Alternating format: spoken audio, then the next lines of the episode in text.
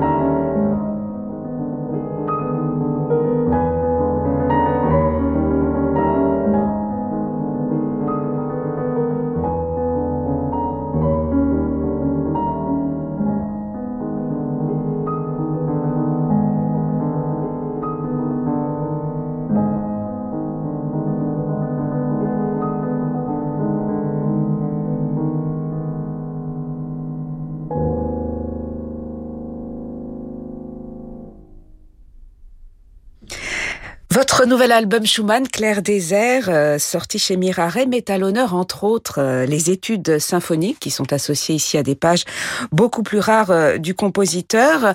Ce sont toutes des variations. Est-ce que justement la variation, c'est la forme idéale pour comprendre toute l'âme schumannienne dans, dans ses contrastes d'humeur, dans son instabilité?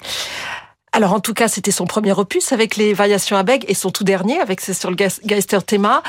Et au début de cette carrière de compositeur, euh, élaboré d'abord parce que comme toutes les œuvres de Schumann, les études symphoniques ont, ont été longues dans leur gestation, mais autour de 1835, il s'attelle à ces variations, euh, euh, à ces variations symphoniques, ces études symphoniques. Alors la microforme, la petite forme pour moi est vraiment le, langage schumannien. Il avait mm. du mal à développer, même s'il y a des magnifiques euh, euh, sonates ou le concerto, mais, mais en tout cas la, petite forme qui correspond peut-être à ces différents états d'âme, mm. à ces différentes humeurs, sont vraiment dans l'ADN de l'écriture de, de Schumann. Alors évidemment, les, les, les, variations sont aussi finalement une suite de petites formes euh, sur un thème donné. Elles sont, en tout cas, les études symphoniques au, opus 13 sont, je trouve, très très différentes de, de, de toute l'œuvre de, de, Schumann, dans le sens qu'elles sont tellement en, bonne santé, avec une vitalité, une virilité. Là, c'est le royaume de, de Florestan. Euh, elles sont pour moi très particulières de, de, de tout l'œuvre de, de Schumann. Mais elles sont associées à ces variations posthumes qui sont beaucoup plus euh, introverties, des variations posthumes que l'on peut, euh, je crois, placer euh, là où on veut, quelque part dans le cycle. Je ne sais pas si le compositeur a donné des instructions précises. Et en tout cas, vous, Claire Désert, vous les avez placées à la fin du cycle. Donc ce n'est plus Florestan qui a le dernier mot, c'est Eusebius. Tout à fait. Alors c'est compliqué ces variations posthumes parce que Schumann lui-même les, avait écartées. Comme je vous dis, entre il y a eu vraiment plusieurs plusieurs états de ces études symphoniques qui sont appelées variations, etc. Du coup, elles sont éditées effectivement à part. Je dois vous avouer qu'en concert, je les je les réintègre dans dans, dans le corpus euh, de, de tout l'opus.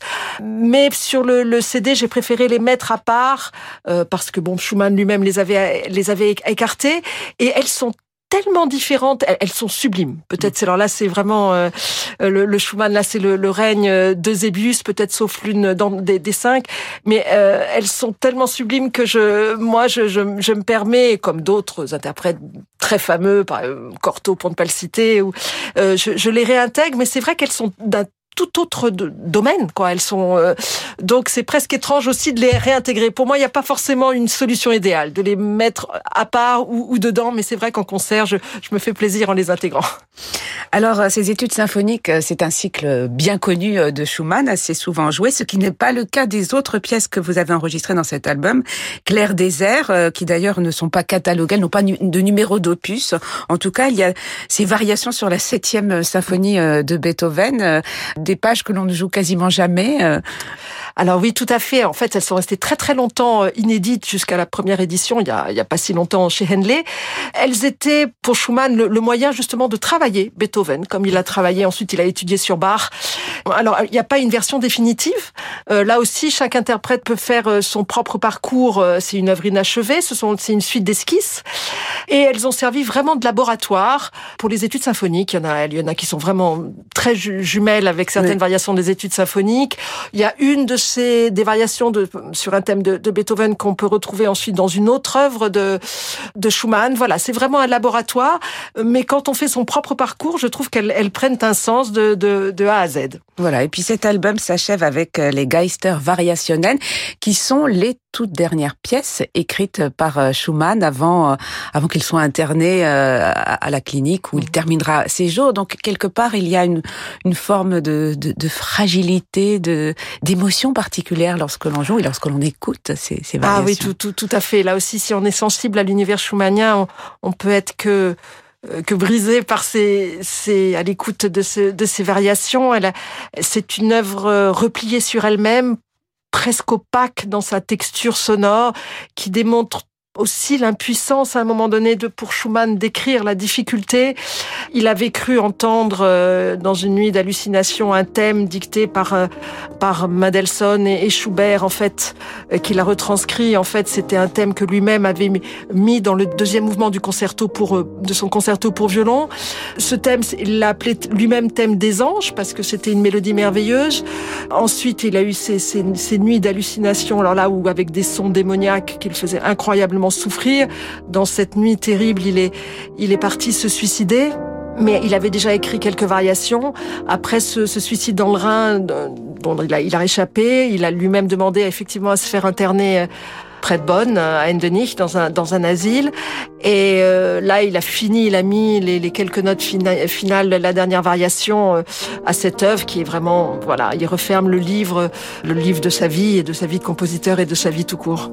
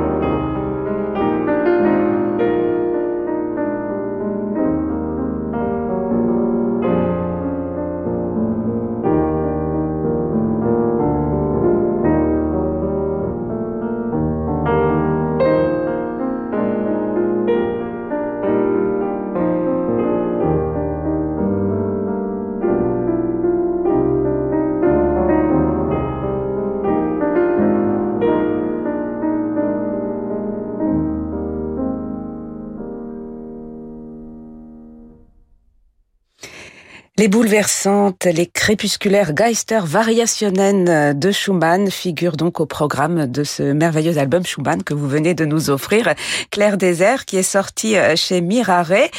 Votre actualité, c'est un, autre enregistrement euh, qui d'ailleurs a été sélectionné parmi les trophées de Radio Classique, un enregistrement dédié cette fois-ci à Chopin, en compagnie euh, d'Anne Gastinel, l'une de vos grandes complices. Qu'est-ce qui vous a donné envie de réenregistrer ensemble? Et puis d'enregistrer la musique de, de Chopin oh, ben Là aussi, ça s'est fait un peu naturellement. C'était La sonate de Chopin était une, pièce qu'on jouait euh, régulièrement. On a eu envie de voilà de, de, de, la graver toutes les deux. Euh, Anne et moi, on a quand même une, une longue amitié musicale et, et, humaine hein, que nous partageons depuis maintenant un, bon nombre d'années. Donc pour nous, c'est un peu finalement l'aboutissement le, euh, naturel d'un travail sur un répertoire et que, et que l'on donne en concert. Voilà, de tout un travail sur le lyrisme, sur le chant, puisque euh, Chopin fait, fait chanter le violoncelle. C'est d'ailleurs l'un des rares instruments autres que le piano pour lequel il a écrit. Comment se fait le dialogue dans, dans, sa musique entre le piano et, le, et le violoncelle? Alors, c'est vrai qu'il y a quelque chose de totalement naturel au chant euh, chez Chopin, traduit par le violoncelle. On dit tout le temps, même si c'est un cliché, c'est quand même, euh, il y a quelque chose de vrai, comme quoi c'est le plus proche de la voix humaine. Il y a même dans un instrument grave, il, y a cette, cette nature du, du, chant du violoncelle qui se prête tellement bien aux, aux volutes mélodiques de, de Chopin. Alors, malgré tout, Chopin reste le pianiste que l'on sait. Il donne une matière sonore au piano très, très, très riche, très, très présente. Il faut être assez attentif, effectivement, à ne pas trop noyer le, le discours du, du, du, violoncelle.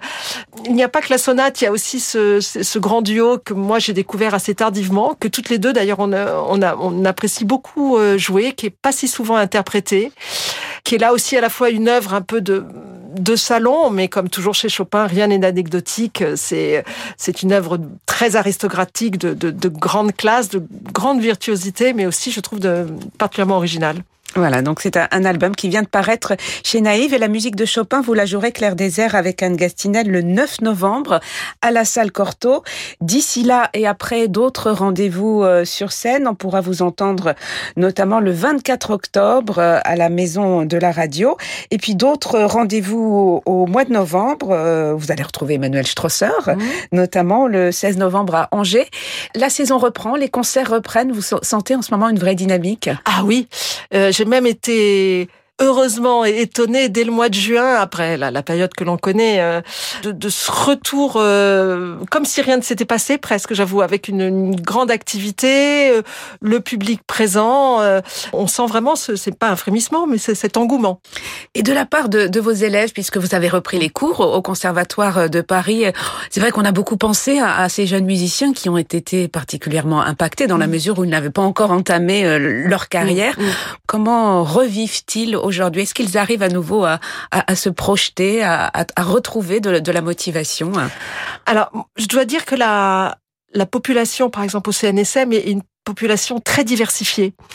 Euh, moi, je m'adresse aux pianistes, qui les pianistes qui ont l'habitude de la solitude, qui ont l'habitude d'être seuls avec leur euh, leur instrument, avec un, un, répertoire gigantesque dont souvent ils, ils ont la frustration de ne pas monter assez d'œuvres. Donc, il y avait évidemment de, de oui, de la frustration euh, pendant le confinement, mais il y avait aussi quelque chose un peu, je crois qu'ils ont senti comme presque bénéfique tout d'un ah coup d'avoir le temps.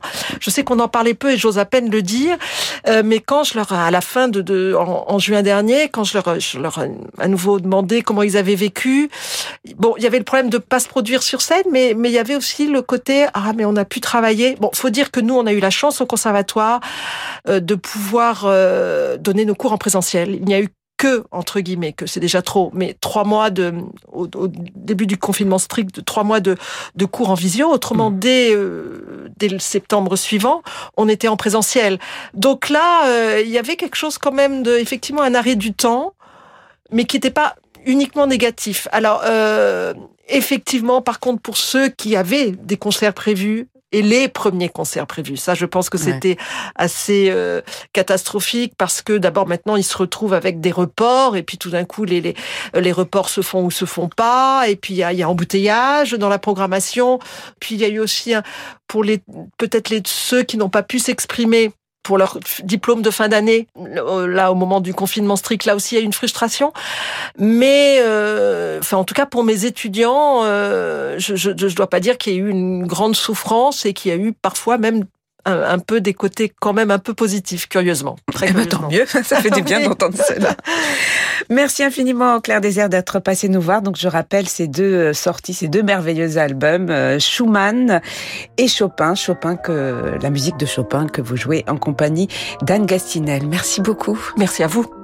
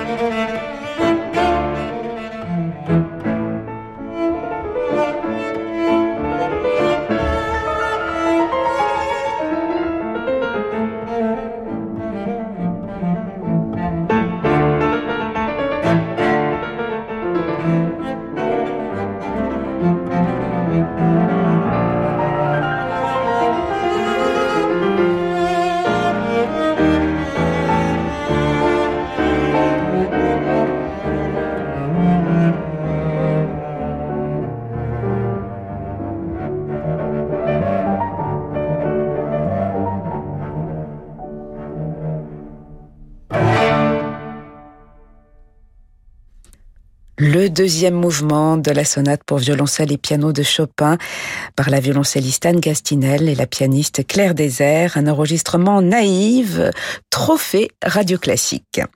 Voilà, c'est la fin de ce journal du classique. Merci à Damien Grelier pour sa réalisation. Demain, nous serons en compagnie de Karine D. Très belle soirée à tous, soirée qui se prolonge en musique avec Francis Drezel.